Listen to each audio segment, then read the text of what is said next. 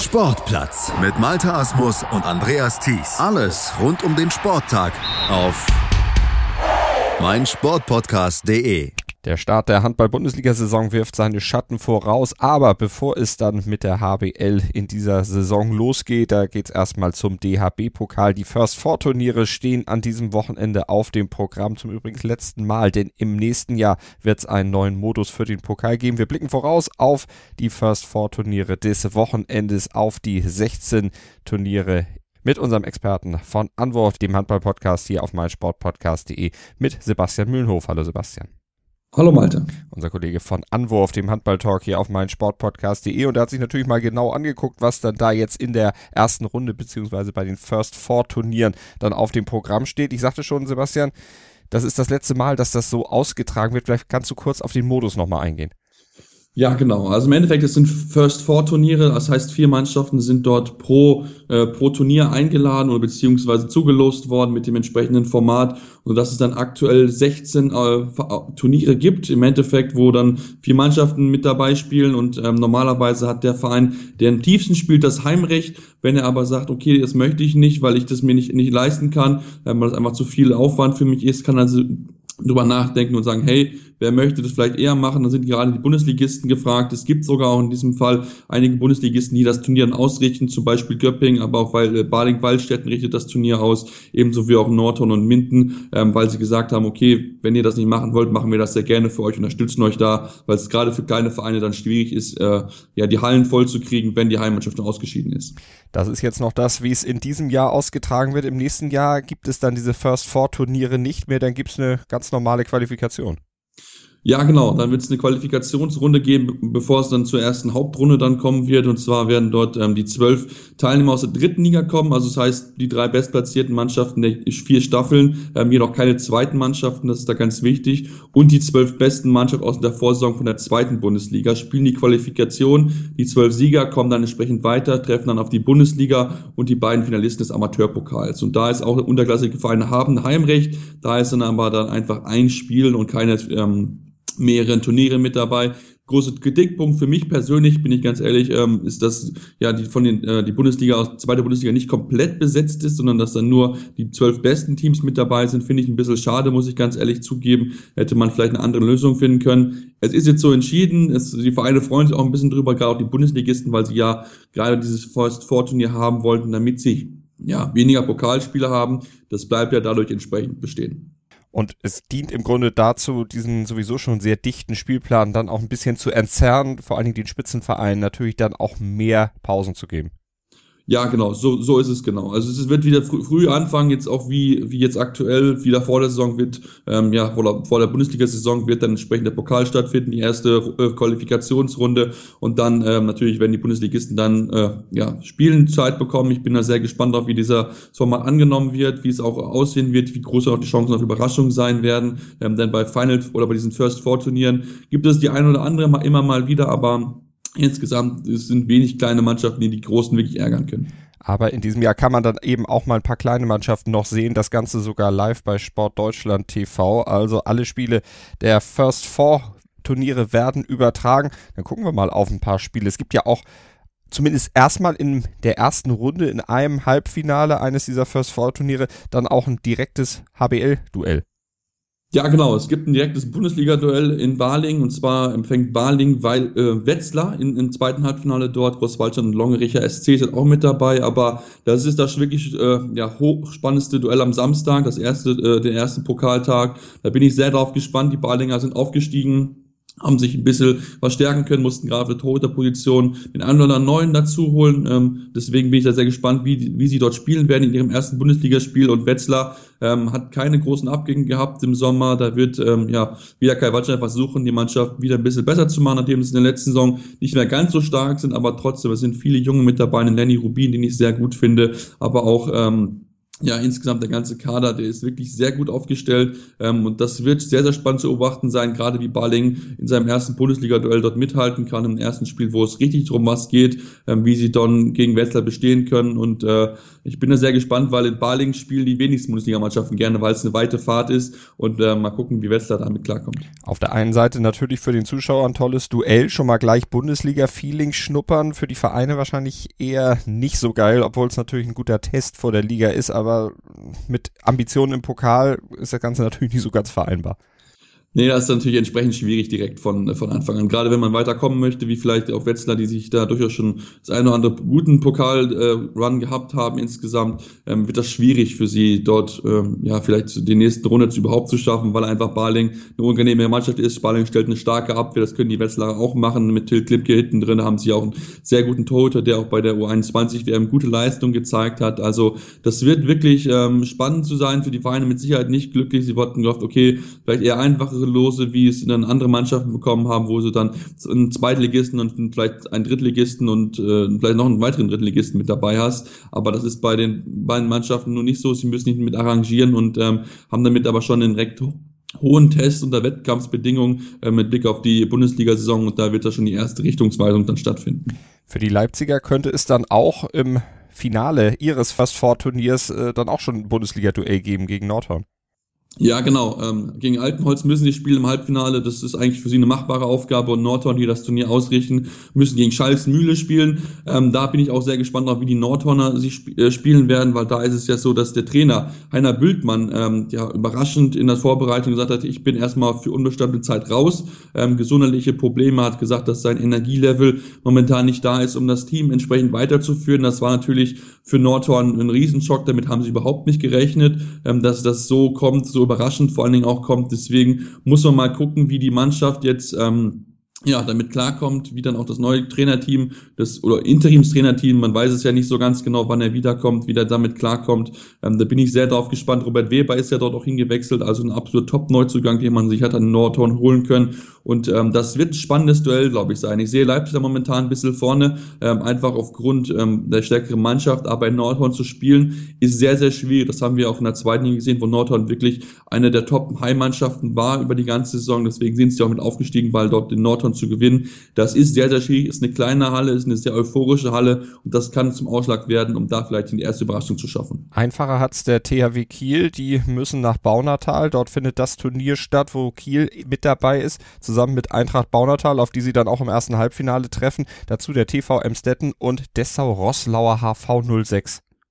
Ja, genau. Äh, Donnertal Drittligisten und dann Emsdetten, Resslauer, äh, Dessau jeweils zwei Zweitligisten dann noch dazu. Das ist wirklich für sie sehr machbar, muss man ganz ehrlich zugeben. Kieler, die wollen in dieser Saison mal wieder was gewinnen. Das ist für sie zum Auftakt wirklich sehr machbar. Ähm, haben jetzt auch gestern gegen Paris gewonnen, den Rewe Cup mit 34 zu 30. Barcelona schon besiegt. Also die Mannschaft ist momentan wirklich schon in einer sehr guten Frühform. Das hat man gesehen. Der Abwehr steht stark da. Der Angriff findet immer wieder gute Lösungen und das wird dann auch für Philipp Piecher, den neuen Trainer, so die erste erste richtige Herausforderung werden, aber ich denke, dass einfach Kiel so viel Qualität besitzt, dass die anderen Mannschaften dort nicht mithalten können. Deswegen ja, wird das für Kiel eigentlich ein klarer Sieg oder klarer Sieg in dem Turnier, genau. Meister Flensburg hat eine kurze Anreise, müssen nämlich nach Lübeck und treffen dort auf den VfL Lübeck-Schwartau, den VfL Gummersbach und die Mecklenburger Stiere Schwerin. Ja, genau. Die Schweriner haben das Recht abgegeben, weil sie eigentlich der tiefklassigste Verein dort sind und ähm, deswegen macht es jetzt Lübeck-Schwartau. Da bin ich sehr drauf gespannt, ähm, gerade auf das zweite Duell Gummersbach gegen Schwartau, ähm, weil da Torge Grebe, der, Tor, äh, der Trainer von Gummersbach, auf seinen Ex-Verein trifft.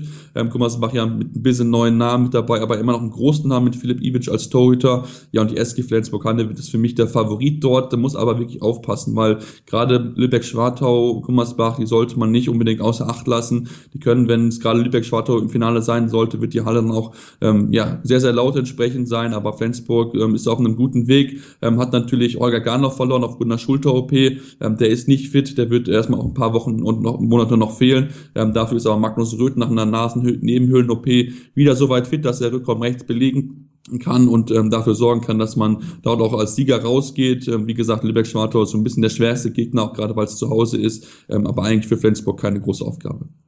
Dann gucken wir mal auf die Rhein-Neckar-Löwen. Die haben ja einige Fragezeichen jetzt dann auch vor der Saison erstmal ja, gehabt um sich herum, neuer Trainer, da ist einiges neu, Uwe Gensheimer ist zurückgekehrt. Wie passt denn das alles schon so zusammen bei den Löwen aus deiner Sicht?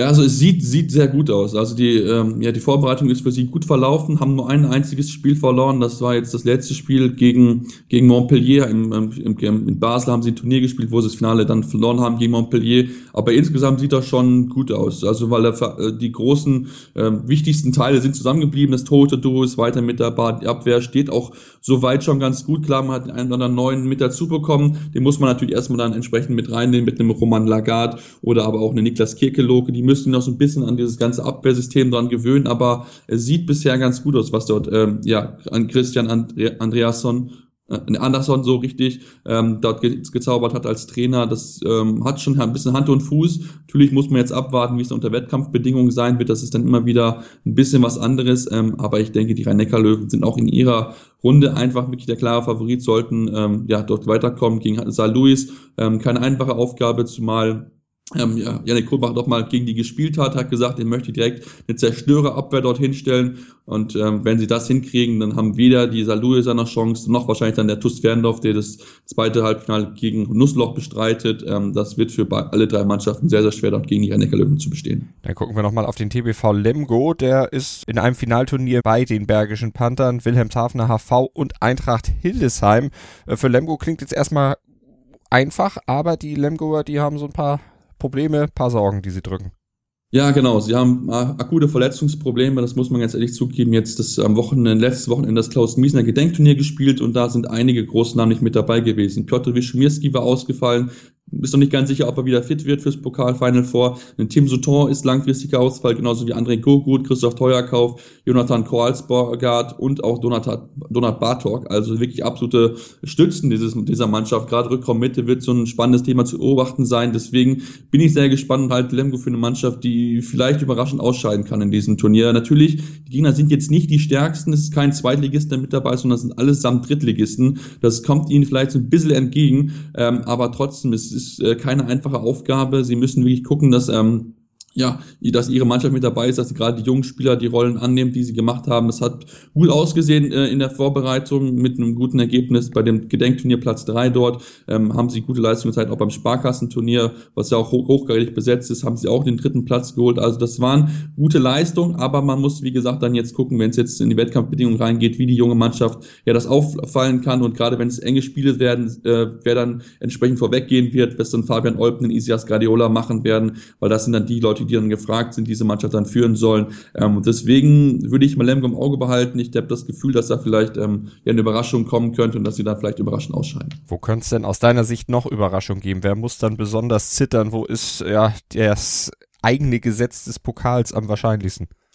Ich bin sehr gespannt ähm, darauf auf Minden. Ähm, natürlich, sie spielen zu Hause das Turnier, ähm, aber auch da gibt es so ein bisschen Verletzungsprobleme. Ähm, Magnus Gülerud ist ausgefallen mit einem Fußbruch, wird er ein, zwei paar Wochen fehlen. Alexander Pacivala ist aufgrund einer Knochenstauchung auch noch nicht wieder fit, wird auch ähm, die Bundesliga-Auftakt auf jeden Fall verpassen und Maximilian Nowatzki ist auch verletzt. Ähm, da hat man so wirklich so ein, zwei Ausfälle und gerade Hamm Westfalen ist ein Verein, der unbedingt in die zweite, in die erste Liga möchte, hat wirklich viel investiert wieder, ähm, ist ähm, absolut schwerer Gegner, den man dort zu Anfang bekommen kann. Deswegen müssen die Mitner da wirklich genau aufpassen, ähm, dass sie da im ersten Spiel nicht zu sehr auf Sparflamme fahren, sondern dass sie wirklich sofort hellwach sind, dass sie den Gegner sofort annehmen, weil das kann man gegen Hamm-Westfalen, kann man das entsprechend bereuen, wenn man dort ja von Anfang an nicht mit dabei ist. Das wird sehr, sehr spannend zu beobachten sein. Ähm, und dann bin ich noch persönlich gespannt auch auf, wie äh, Stuttgart spielen wird. Ähm, die spielen in der ersten Runde gegen Coburg, auch keine einfache Aufgabe. Coburg letzte Saison Dritter gewesen in der zweiten Liga und Stuttgart hat Probleme auf der Linkshänderposition.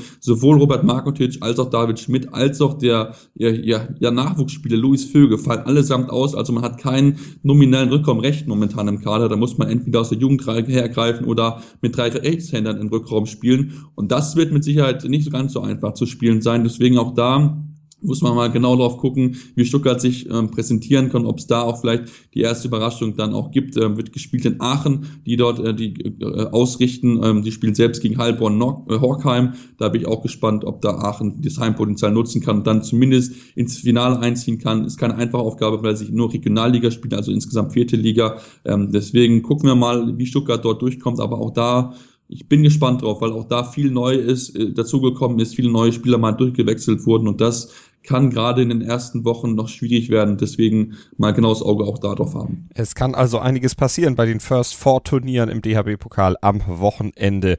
Wir werden ganz genau drauf gucken. Sebastian Mühlenhof war das, unser Handballexperte vom Podcast Anwurf hier bei uns auf meinsportpodcast.de, Deutschlands größten Sportpodcast-Portal. Danke, Sebastian.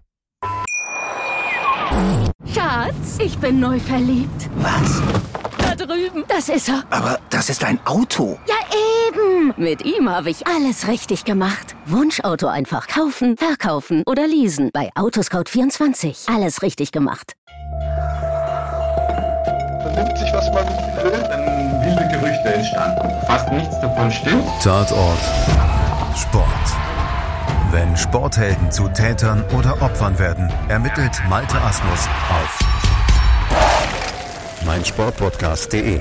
Folge dem True Crime Podcast, denn manchmal ist Sport tatsächlich Mord. Nicht nur für Sportfans. Sportplatz mit Malte Asmus und Andreas Thies. Alles rund um den Sporttag auf meinsportpodcast.de. Willkommen bei meinsportpodcast.de. Wir sind Podcast. Wir bieten euch die größte Auswahl an Sportpodcasts, die der deutschsprachige Raum so zu bieten hat. Über 20 Sportarten. Mehr als 45 Podcast-Serien. Über 9000 veröffentlichte Podcasts. Und über 5 Millionen Podcast-Downloads. Allein im Jahr 2018. Wir sind Podcast. Wir sind meinsportpodcast.de. Schatz, ich bin neu verliebt. Was? Drüben. Das ist er. Aber das ist ein Auto. Ja, eben. Mit ihm habe ich alles richtig gemacht. Wunschauto einfach kaufen, verkaufen oder leasen. Bei Autoscout24. Alles richtig gemacht.